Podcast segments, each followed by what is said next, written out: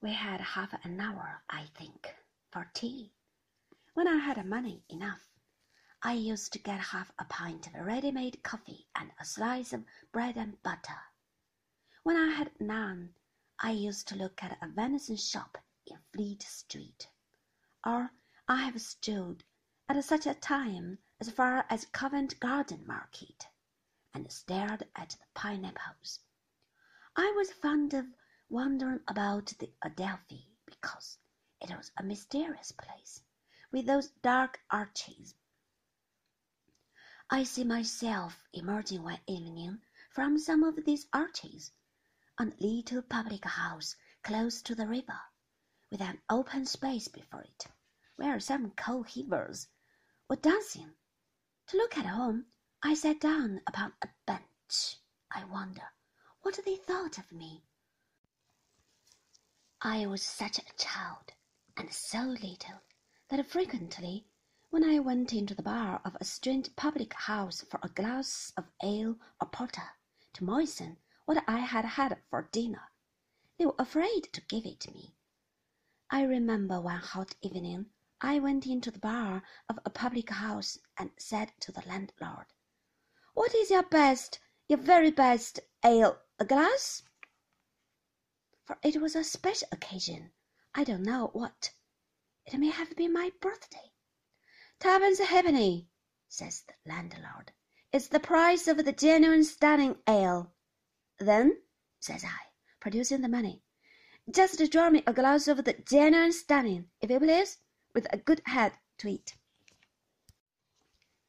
The landlord looked at me in return over the bar, from head to foot, with a strange smile on his face, and instead of drawing the beer, looked round the screen and said something to his wife.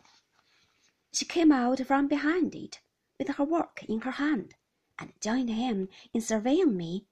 Here we stand, all three, before me now the landlord in his shirt sleeves, leaning against the bar window frame, his wife looking over the little half door, and I, in some confusion, looking up at them from outside the partition. They asked me a good many questions, as what my name was, how old I was, where I lived, how I was employed, and how I came there, to all of which, that I might commit nobody, I invented, I'm afraid, appropriate answers. They served me with ale, though I suspect it was not the genuine Stunning, and the landlord's wife, opening the little half door of the bar and bending down, giving me my money back, and giving me a kiss that was half admiring and half compassionate, but womanly and good, I'm sure. Yet I held some station at Murdstone and Grinby's too. Besides that, Mr. Quinion did what a careless man so occupied, and dealing with a thing so anomalous, could, to treat me as one upon a different footing from the rest. I never said, to man or boy, how it was that I came to be there, or gave the least indication of being sorry that I was there that I suffered in secret, and that I suffered exquisitely, no one ever knew but I. How much I suffered, it is, as I have said already, utterly beyond my power to tell. But I kept my own counsel, and I did my work.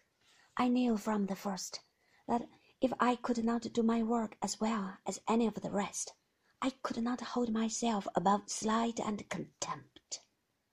I soon became at least as expeditious and as skilful as either of the other boys. Though perfectly familiar with them, my conduct and manner were different enough from theirs to place a space between us. They and the men generally spoke of me as the little gent, or the young Suffolker.